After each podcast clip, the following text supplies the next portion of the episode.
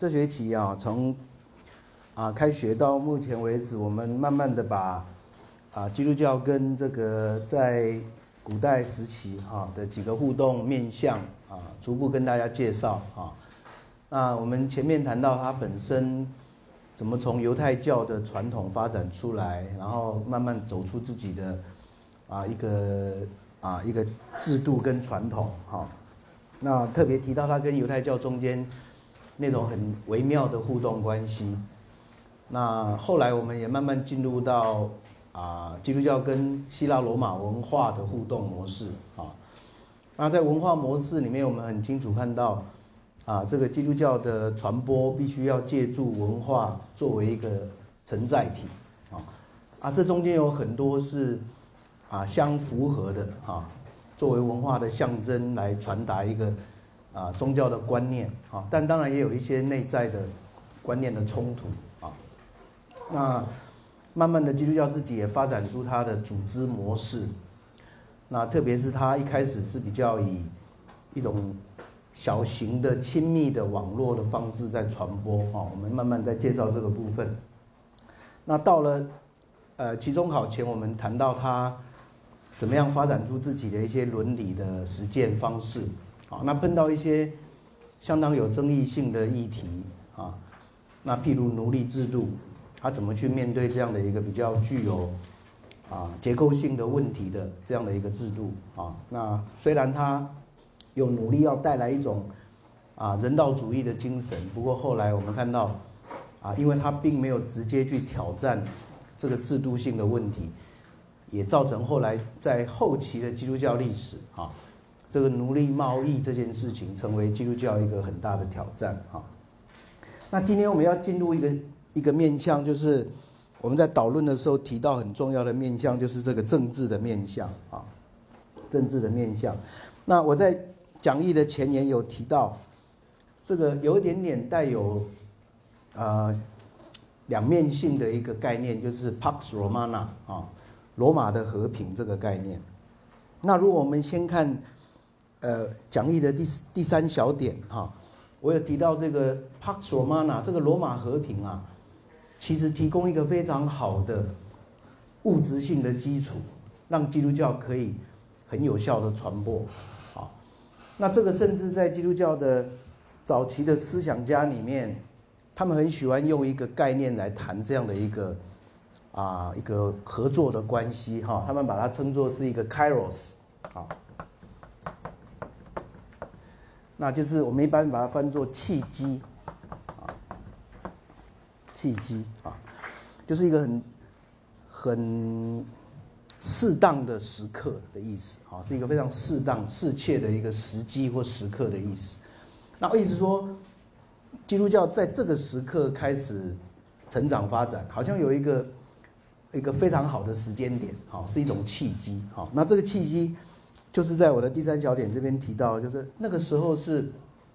至少在地中海世界而言，是有史以来最平和的一个时期，啊，那所谓 Pax Romana 也是在谈这个，哦，是一个太平盛世，啊，那呃条条道路通罗马，啊，这个交通非常的方便。行政系统也非常的稳定，啊，语言上呢，在东罗马帝国你使用希腊文，在西罗马帝国使用拉丁文，啊，那非常容易就能够传播你所要传达的信息，啊，那罗罗马帝国本身这个法律体制，它是一自自己认为是一个法治非常成功的一个行政体制，啊，所以罗马法后来慢慢的被。累积收集，哈，这查士丁尼法典非常有名的，就把那个罗马法的精神试图要保存下来，借着这个罗马法所建构的一个罗马的行政体制，啊，从中央到地方，这个体制其实后来我们发现，基督教慢慢的合法化以后，它就跟这个行政体制有一个非常密切结合的关系，啊，它好像借用这个罗马的行政体制。来建构一个基督教的教会体制，那这个到中世纪，我们很清楚就看到基督教跟帝国的制度就结合在一起了，啊，就结合在一起了。我们等下第二节课啊，看一会看一的看一部那个 B B B C 的这个影片的第二部啊，他就谈到这个基督教怎么样跟权力慢慢的结合啊，那形塑一个非常中央集权化的一个基督教体制。好，这当然指的是比较是西方的基督教。也就是今天我们俗称的这个啊罗马教廷啊这样的一个拉丁化的教会系统啊，所以在这个方面我们可以看到，罗马和平这个概念是比较是正面的概念啊，它代表的是一个一种有利的啊有利的一个宣宣传跟发展的环境啊，但另一方面，罗马和平这个概念背后。现在越来越多人对它有一个批判性的一种的认知跟分析啊。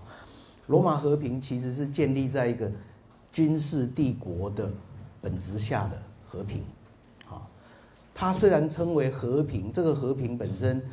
是借助军事、借借助武力、借助一种经济的掌控所建构起来的啊。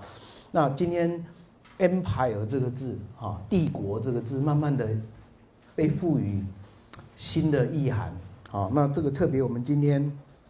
活在今天这个时代，很容易就就能够想象帝国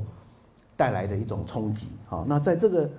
当时候基督教所生活的这个罗马世界，也是一个可以说是人类史上第一个最有有效统治的一个帝国，好，所以我在第一小点里面做了一个小小的整理，哈。当时候罗马帝国幅员最大的时候，从西边的大西洋到东边的幼发拉底河，就是两河流域哈。北边大概基本上是以莱茵河跟多瑙河作为北边的边界。这个我们上次看了一部影片，那个 Discovery 影片，它用很有趣的用这个饮食的文化在表达啊，就说这个是喝啊喝红酒的文化啊，那没有跨过那个。没有跨过到那个喝啤酒的文化这样子啊，北边就是日耳曼人的文化啊，他们是喝啤酒的啊，是用麦子作为主要的作物的啊。那这个南边的呢，他们是种葡萄啊，用橄榄油在在在做这个调理食物的啊。北边的呢，则开始是用奶油啊。这这个很有趣，是一个也不同的食物文化的一个界限哈。那南边呢？一直跨过地中海到北非的迦太基，整个迦太基是罗马最重要的殖民地。好，所以南部大概用撒哈拉沙漠作为界限。好，所以这样大的一个罗马帝国的体制里面，为了要维持和平，我们看到这个帝国就沿着防线边缘啊，派驻了二十个到三十个不等的军团。啊，这个前。前后期数数目不一定哈，那一个军团大概是六千人左右，都有的大一点，有的小一点啊。所以罗马的这个军人呐，就是说职业军人哈，有专业技术的职业军人，总数大概十五到十八万左右啊。那另外为了必要，有时候要去征伐其他的国家，有的时候是为了内部的叛乱，也会去征召志愿兵哈，志愿兵从各行省那些。啊，平民当中去征召志愿志愿军啊，来投入到这个军队里面。那我跨湖里面有提到，后期发展出一个概念，就是如果你担任志愿军啊超过二十五年的话，你虽然没有本来没有公民权，可以获得公民权啊。所以也有学者认为，我们上次提到介绍保罗这个人啊，说保罗为什么有公民权？也有学者主张，还可能他的爸爸当年有参加过这样的志愿军的啊这样的一个过程啊。那因为罗马这个交通的便利，所以这些军团可以快速的移动啊，用这种方式来维持整个罗马的这个内部的一个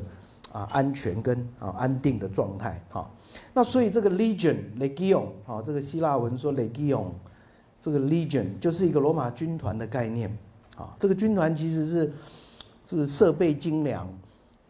那罗马人非常厉害，去跟别人打仗会把别人的军事技巧、军事的那种先进的设备，把他们学习过来啊，自己啊把它整合啊。所以我们看到很多在研究这个不同的 legion 的，就会发现说，哎，它有很多的作战模式，好，他们有的时候是方阵的啊，也有一种是这种多多面向的哈，他们有有不同的军事技巧、军事的战法哈。然后这些，呃，这个军团各有所属，啊，各有所属啊。譬如这个第九军团，它就是 Hispana，啊，是西班牙人为主的啊。那有这个第二军团是 Augusta，这就是只属于该撒的哈，啊，只属于皇帝的啊。呃，不同的军团有不同的的传统，不同的历史背景啊。那这样的一个军事。帝国慢慢的让研究耶稣运动的人发展出一个非常有趣的，慢慢在做一种的连结。好，那我这边跟特别跟大家介绍美国麻州大学的一位学者 Richard Horsley，Horsley 大概是研究这个帝国本质最有名的一位学者啊，当代最有名的学，他写了非常多的书啊。我这边有呃那个选了一些他代表性的作品给大家做参考啊。他早期是研究社会学跟耶稣运动的关系，啊，试图要研究耶稣这个运动在宗教社会学概念上有什么特别的意义，那他指出，耶稣这个运动其实是特别去关注到社会边缘人的运动，啊，那跟帝国的那个权力一直存在的一种紧张的关系，啊，那后来他也写了一本研究加利利地区的历史历史。跟政治的处境，啊，发现加利利这个地方，也就是耶稣活动的主要领域，是一个政治情势非常复杂的地方，常常发生民变，啊，发生这个政治的啊这种啊反抗运动，那后来他就开始研究耶稣跟这个权力的关系呀，啊，那他发现他他的结论当然简单讲，就是耶稣主张的是一种。非暴力的宗教运动，好，而这种非非暴力的运动，基本上是对军事化的政权是有挑战的，好，对这个靠着军事武力，在啊这个用有时候非常残酷的方式来镇压人民的这个政权，它是带有批判性的啊，所以他写写了好几本书都在谈这个这这样的主题啊，耶稣跟这个暴力的循环。啊，这个 spiral of violence，好，你以暴制暴，只有制造更多的暴力啊，暴力是永无止境的一种阶梯或是循环，啊，阶梯的概念当然是说暴力会升高，越来越升高啊，啊，循环就是啊，永远不会停止，因为你用暴力压迫暴力，被压迫的又起来抗暴，那抗暴再被镇压啊，这就是一个永无。永永无这个止境的循环的暴力啊！那后来他最最后一本就谈到这个耶稣跟帝国的关系啊，这个帝国关系我们等一下做一个小小的结论哈。那他后来也也研究保罗，那更有趣了。保罗这个跟耶稣不一样，保罗在保罗跟罗马帝国的关系更密切了。好，耶稣比较算是一个自己本身很像，也很像是一个社会边缘人。啊，耶稣比较像是一个在那种乡村游游走巡回的一个宗教人物。啊，保罗不一样，保罗自己是生活在在大都市里面，他自己拥有这种罗马最好的教育，受这种罗马的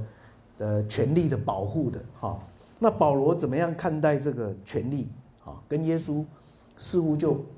不完全一样。好，保罗在他写给罗马罗马。罗马教会的书信里面就提到，基督徒应该要这个尊重这个在上位者，好，在权力位置的基督徒应该要尊重他们，好，要尽可能的顺服他们，啊，顺服这个政治权威。啊，这个保罗很明显在政治观点上跟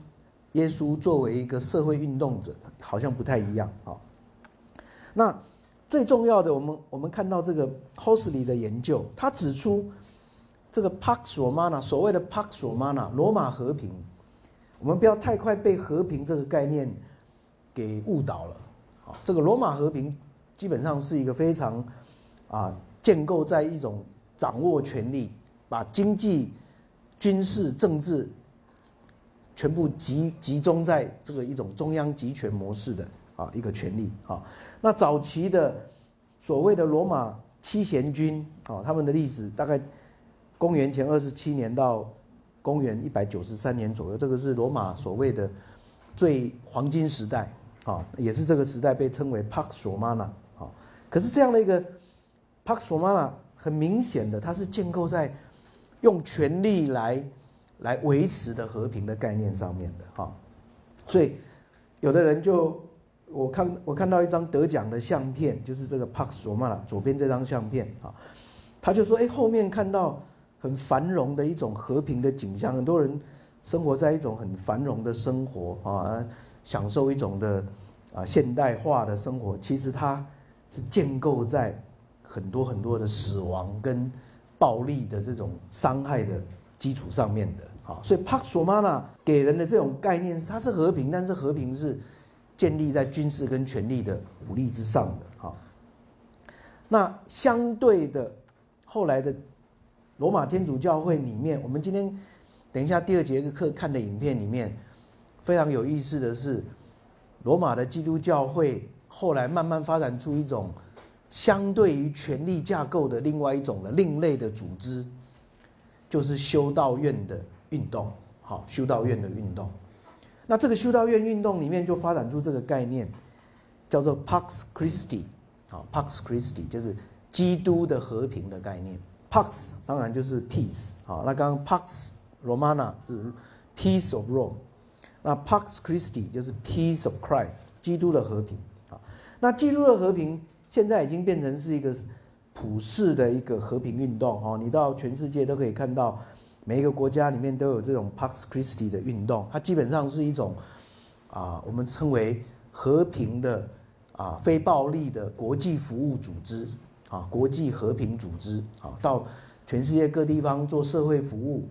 关心这些需要的啊人啊，他特别带动青年的青年的一种的服务的运动，所以很有意思的是，我们如果看右下角这张海报，它就是 Pax Christi 所带在五六年诶七八年前的一个运动，好，他叫大家去签一个和平的宣言。好然后他说，take action to end the U.S. war in Iraq。啊，它是一个一个基督和平运动，但他提出来的诉求是叫大家签署，去反对美国介入伊拉克的战争。好，哎，这个是一个很清楚是一个反战的立场。好，那这个 Pax Christi 很明显的跟前面的 Pax Romana 就形成一种的对比。好，那如果我们回来看讲义。我在这边介绍那个 Hosley 这个学者，他今天其实有一点点从今天的处境去体会到在两千年前罗马帝国的处境。哈，他自己发现，他自己做美国人，好，他发现以美国为首的西方军事强权国家常常采取一种片面现武论，好，哎，就是去禁止别人拥有核武，禁止别人拥有。那种啊强大武器，但自己却把武器掌握在自己手上，啊，那去独占世界军事的主导权跟制裁力量，那过去冷战时代，我们知道美国跟苏俄是在比谁核武比较多的，啊，还是一种很很严重的一种的一种我们说军事权力抗衡的时代，好啊，等到这个冷战结构结束以后呢，我们现在看到的是啊，美国它。跟特别结合英国哈那个形成一种西方的啊军事强权的这样的一个形式。哈，那这样的一种霸权，至少在八零年代到九零年代初，对这个 Hosley 来讲，它带它很象征的，好像是一种类似罗马帝国的那那个时代的这种结构好。那美其名称为罗马和平，其实是一种专制的威权统治。好那 Pax Pax Christi 对 Hosley 来讲，耶稣倡导基督和平，则比较主张是爱跟分享，慈悲纯洁、医治整全，好，哎，是要去让没有得吃的人可以得到吃，那些社会边缘人得到照顾，哦，建构一个新的共享的团契，好，那所以呢，当代有几位政治神学家沿着这样的一个思考，做了一个非常有趣的一个小小的结论，在我的细小点，哈，他们就认为说，罗马帝国这种。罗马和平的概念，可以称它是一种 love of power，啊，是一种 love of power，是是喜爱权力，是对权力的爱欲。那基督的和平的概念呢，则是一种 power of love，啊，他用这种类似双关语的表达方式。啊，那 power of love 讲的是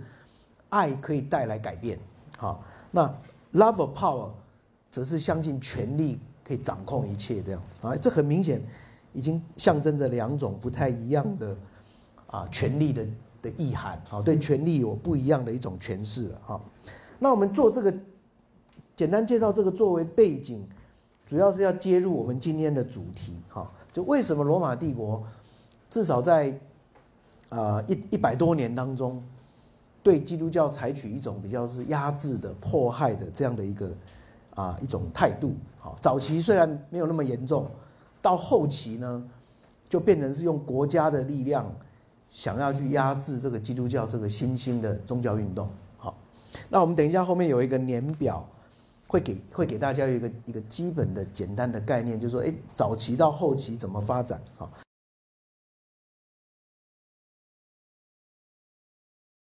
那我们前面先来谈几个比较基本的概念。为什么为什么罗马帝国到后来会要去？压制这个基督教这个运动，好，那我这边在讲义的第二页整理了四个四个可能的理由，好，那四个其实是相关的，有有些相关的，好，第一个是学者最常提出来讲的，就是罗马里面的那种宗教的概念，在罗马的帝国概念里面，宗教本身是被作为一种。社会的结合剂，啊，宗教的目的是要让社会能够安定，社会能够凝聚在一起，社会能够用宗教的力量来帮助国家安定合一，啊，让这个国家有一种向心力，啊，那这样的概念，很多历史学家就引用在罗马作家里面常常出现的一个关键的用语。就称它是 Pax Deorum，好，那你看我们刚刚到现在都出现了三个 Pax 啊，一个是 Pax Romana，那我们一个是 Pax Christi，现在又跑出一个 Pax Deorum 啊，那 Deorum 这个字是从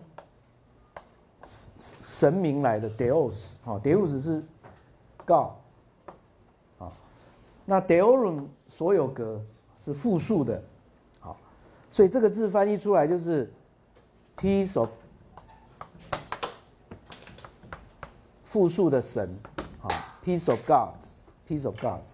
所以我把它翻作诸神明的和平，诸神明的和平，啊，那这个诸神明的和平这个概念。一般而言，在罗马社会里面长久就存在了。就大家如果都能够好好的去敬拜这些罗马帝国里面的各式各样的神明，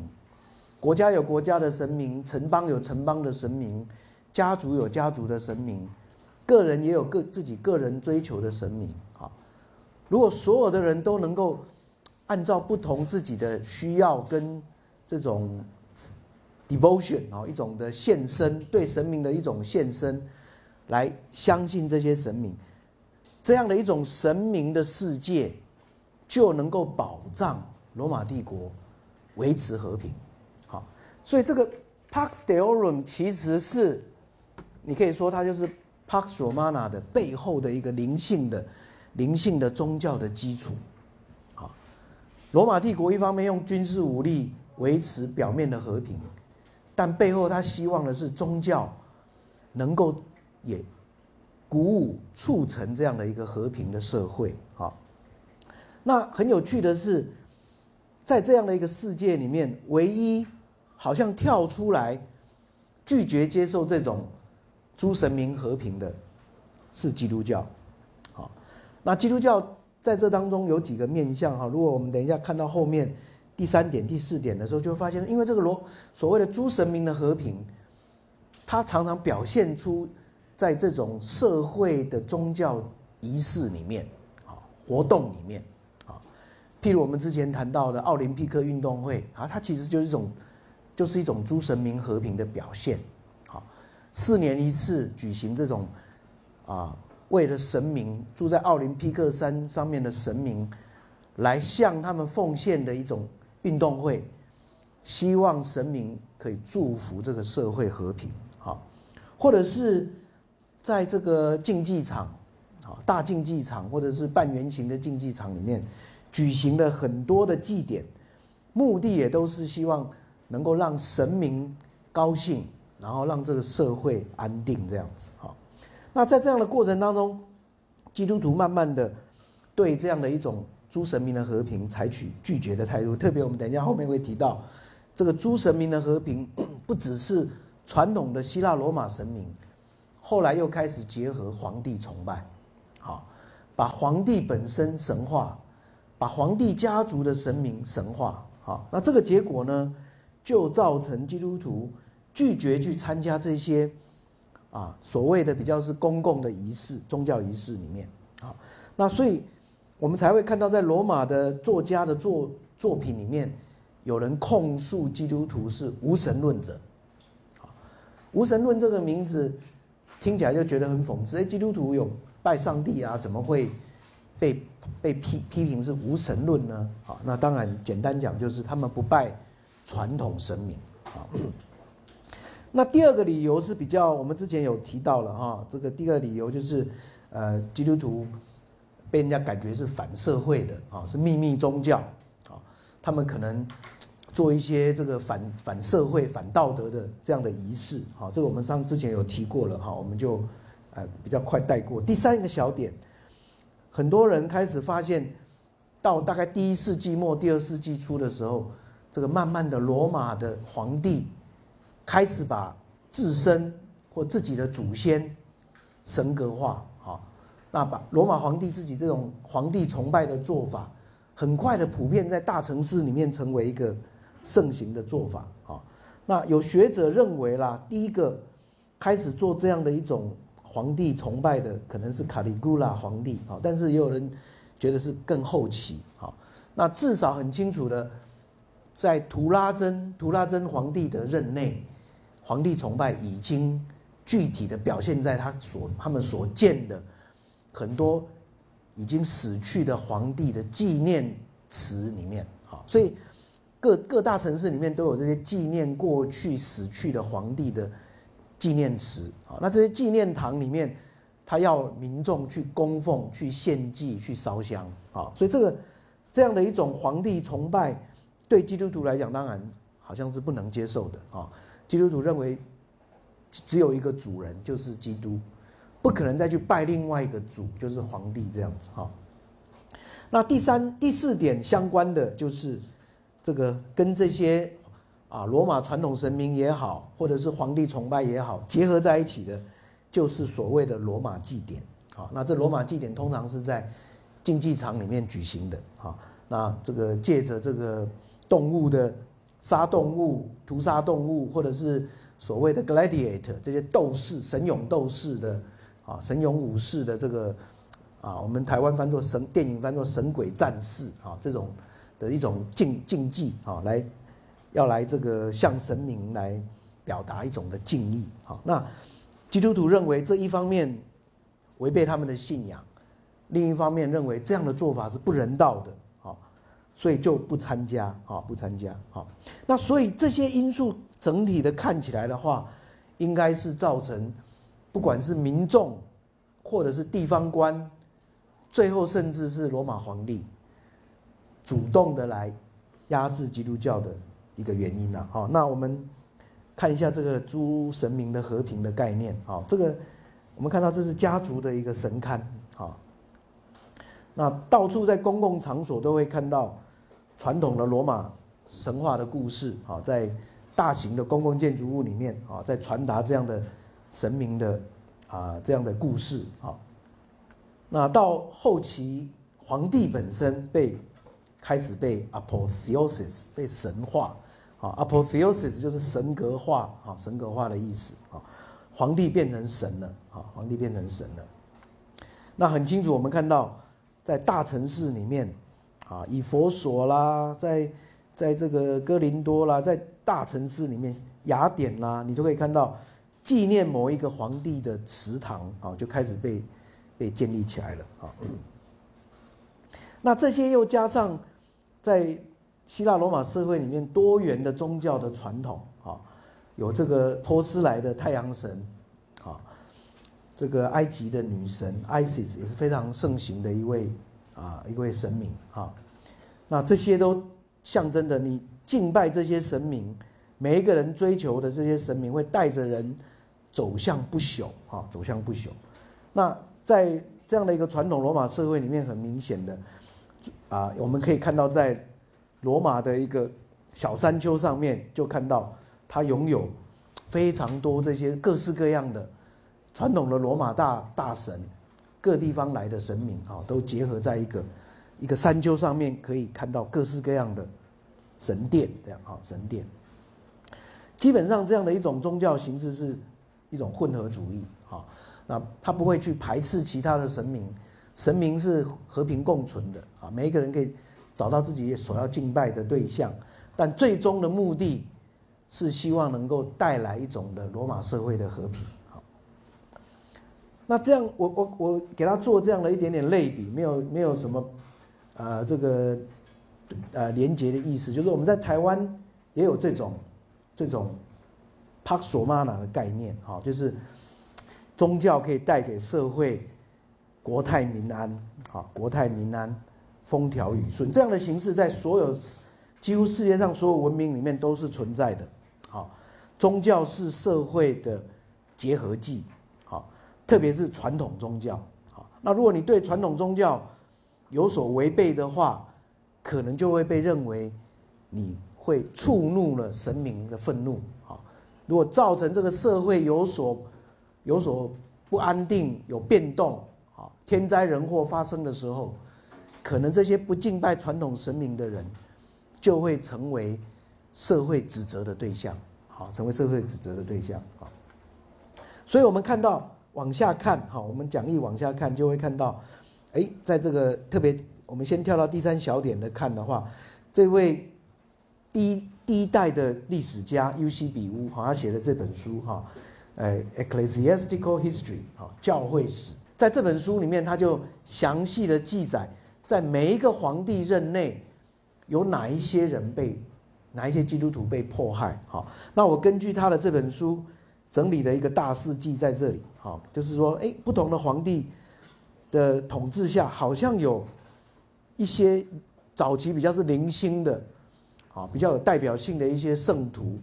啊，在后来被被封为圣徒的基督徒，啊，啊，被训教，啊，那后期呢，慢慢的会看到比较大规模的、有系统的压迫的运动，好，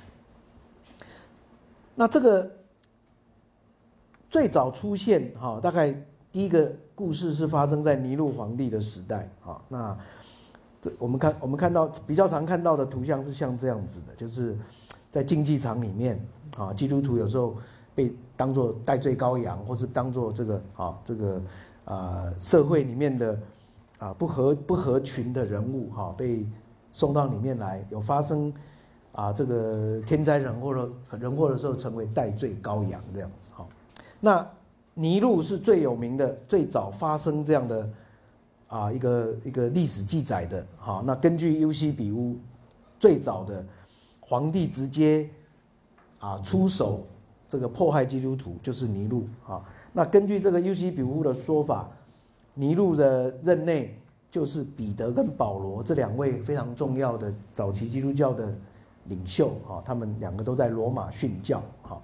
那我们上次看这个 BBC 的影片，这位历史家他是不，他质疑了哈，他是质疑说，真的保罗跟彼得有在罗马殉教吗？哈，但这个已经成为早期教会的传统。好，那彼得当然更有名，就是他是倒钉十字架而死。好，那接下来我们看到多米田呐、图拉真皇帝任内都有不同的故事发生。好，像很有名的这个伊格纳修，这是曾经担任安提亚安提亚这个城市的主教的。根据这个。尤西比乌的故事，他就是在图拉真任内啊训教的。波吕贾是另外一个非常有名的训教者啊，他的故事发生在奥里略皇帝的任内。好，那后来这个波吕贾呢，就被啊以圣徒这样的一个身份啊，被后来被供奉，供奉为圣徒。哈，我们再过几个礼拜会介绍这个圣徒传统的发展啊，非常有趣的一个基督教的一个。一个重要的宗教传统啊，那被破坏的大多数是男性啊，但也有女性啊，有女性，少数的女性啊。那非常有名的女性的殉道者的故事是发生在北非哈啊，我在讲义的一小点那里啊，在 Severus 当皇帝任内，有一对主人跟他的女仆两位啊，这个 Fe Felicity 是仆人啊。Pepitra 是一位贵族的女儿，这两个呢主仆呢都是初信基督教的，哈，是初信基督教的的这两位女性啊，那很快的被抓起来关在监狱里面啊，然后等候要送到竞技场里面去跟狮子啊搏斗这样子，好，那这个故事也非常有意思，是后来有人就把他们的。故事写成一本殉道记，好，那里面在描写女性呢，原本女性在宗教运动里面慢慢发展之后，女性慢慢的被边缘化，好，我们再再过几个礼拜也会谈到一个主题，就是妇女在基督教团体里面的角色，好，但很有趣的是，一旦你成为殉道者，女性也获得一种特殊的灵性的领导的角色，好，所以这两位女性呢。在监狱当中，变成是非常受尊敬的，啊，这样的一个基督徒的领袖啊。那这两位女性的故事，就成为啊殉道者里面也非常有名的女性的殉道者的故事。那今天这个考古学在推测，当这是在迦太基哈，在今天的图尼图尼西亚的图尼斯哈，这就是距离这个啊几个月前我们看到这个。北非发生这个阿拉伯之春，哈，那个不太远的地方，哈，在迦太基的地方，在一个半圆形的剧场里面，哈，啊，很清楚的，啊，这个有挖掘出一些啊亚这个啊圣徒的墓，哈，所以推测说他们这两位女性可能是在这个地方殉道的，哈。那另外一个很有名的故事，就是一样在同样在这个啊。啊，图拉真任内发生的事情，啊，就当时候有一位总督，名字叫做小屁里尼，啊，他写了一封信给图拉真皇帝，询问说，我有抓到一些基督徒，我用我的方法处置他们，请问皇帝，我这样的做法对不对？这样子，啊，那很有趣。我们今天为什么知道这个故事？就是这个小屁里尼啊，把他的书信出版了。他自己跟他的一个叔叔两个人，哈，老屁尼尼跟小屁里尼，他们两个人所有的书信，他把它整理出版，所以今天我们才能够读到这个当年他跟皇帝的通信，好，那小屁里尼很有趣，他就跟皇帝说：“我怎么做呢？我怎么对付基督徒呢？有人控告某一个人是基督徒，我就把他抓来，抓来以后，我要求他们在你的神像前面献祭，这样。”你的神像就是指图拉真的神像啊。他说，如果这些人拒绝在你的神像前面献祭，我就进一步问他们，他们是不是基督徒啊？那他们如果连问三次都说他们是基督徒，我又要求他们咒诅基督啊，他们又不做的话，我就把他们送去处决啊，就把他们杀了这样子啊。那另外有一些人呢？经过我审问，他们就坦诚说，他们曾经是基督徒，但现在已经不是了。好，我就叫他们在你的神像前面烧香，也叫他们三次咒诅基督这样子，好，诅咒基督这样子。啊，他们如果做了，我就放他们自由。好，那这个很有趣，这个毗尼尼写了一封很长的信，问这个皇帝图拉真。图拉真皇帝呢，后来也简短的回了他一封信。好，那这封信就成为一个有点象征着皇帝的一个态度，这样子。好，对基督徒的这个态度。好，那这图拉真皇帝写的信，短短的说：“你做的很好，好，你做的很好，你这样做处置很合宜。”但是不要忘了，我们罗马帝国是一个法治的国家啊！你不要滥杀无辜啊！你要小心，一定要查证清楚，不要滥杀无辜。好，那我们今天至少从这这对啊，我们说皇帝跟地方总督的对话里面可以看到，在图拉真的属任内的时候，已经证明基督徒会为了这个宗教身份。而受到迫害，受到啊地方官员的打压，这样子哈。那我们如果再往下看这个年表，往下看哈，这个 F 点是一个关键点，好，F 点是关键点。F 点在两百五十年的时候，第一次有一个罗马皇帝正式下诏令，要求行政官员配合，来全面搜捕基督徒，压迫基督徒。好那这件事情只有经历了一年多，那因为没有办法达到破坏的目的，后来德修这个皇帝呢就放弃了，好，放弃了，好，那这个有一有很明显的一个负面的结果，我们等一下最后再一起来讨论，好，那第二次的大迫害是发生在埃小点，好，就是戴克里先皇帝任内，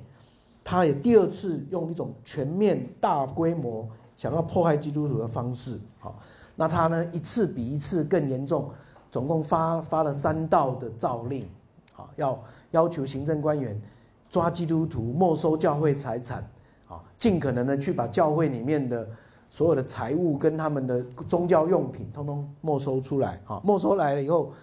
那个皇帝有奖赏这样子，好，但到后来戴克里先发现他的迫害行动也没有办法达到效果，啊。所以他后来就放弃了，好，放弃了。但是很有趣的是，你会，如果你看我这个年表哈，F 小点跟 I 小点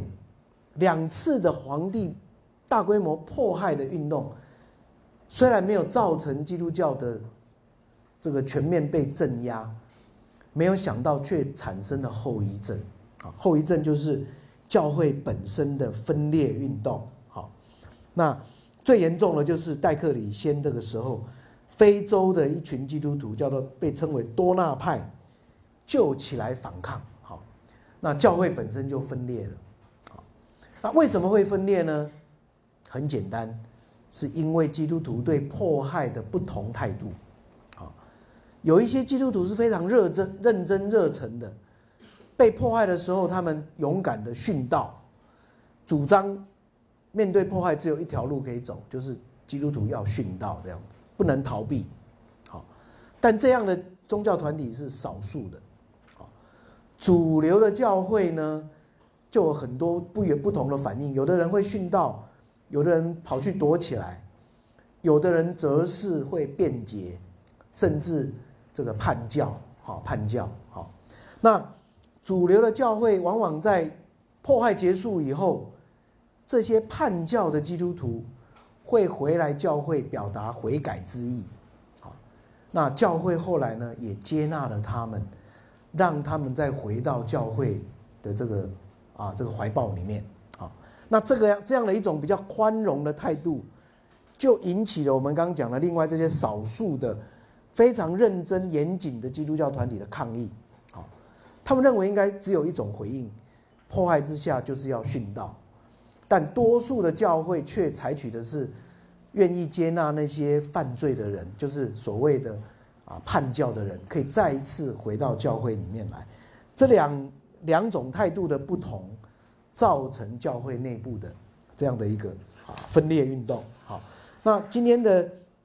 我今天的这个讲义的最后面参考书目有介绍一本日本作家远藤周作写的非常有名的作品，就是《沉默》。好。沉默》这本书非常有意思，就是在描写叛教这件事情。好，叛教到底是是一种懦懦弱的行为，还是叛教是一个可以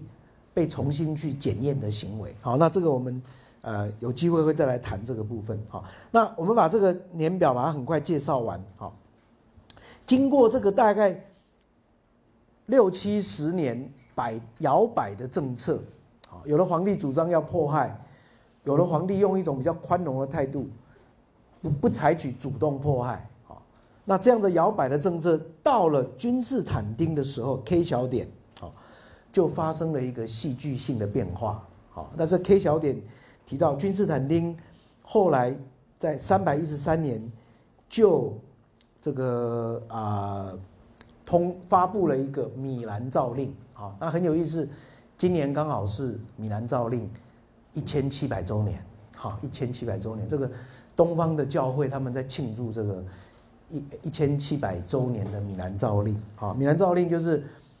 君士坦丁跟另外一个皇帝两个联合发布的，啊，那容许基督徒可以合法的敬拜啊他们自己的宗教，哈，容许他们有宗教的自由，哈，那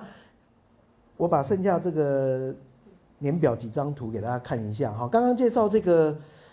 这个戴克里先时代啊，就发生了这个很有名的军队里面有一个军人殉道的故事啊。那他呢，根据这个传说有不同的传说，一个传说就是他被绑在这个树树上，或是另外一个说法是被绑在一个柱子上面，那被用乱箭射死啊，表示一种处罚这样子啊。那他的这个。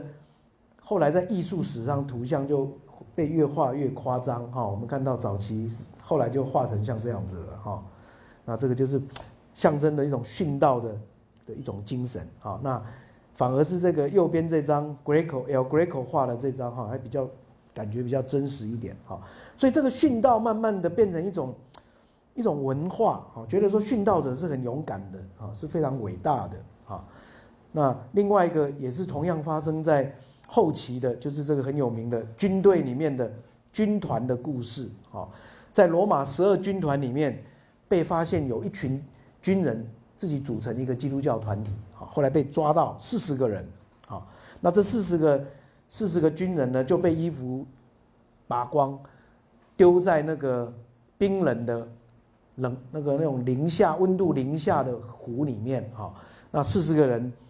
就通通冻死在湖里面啊！这个像这样的故事，慢慢的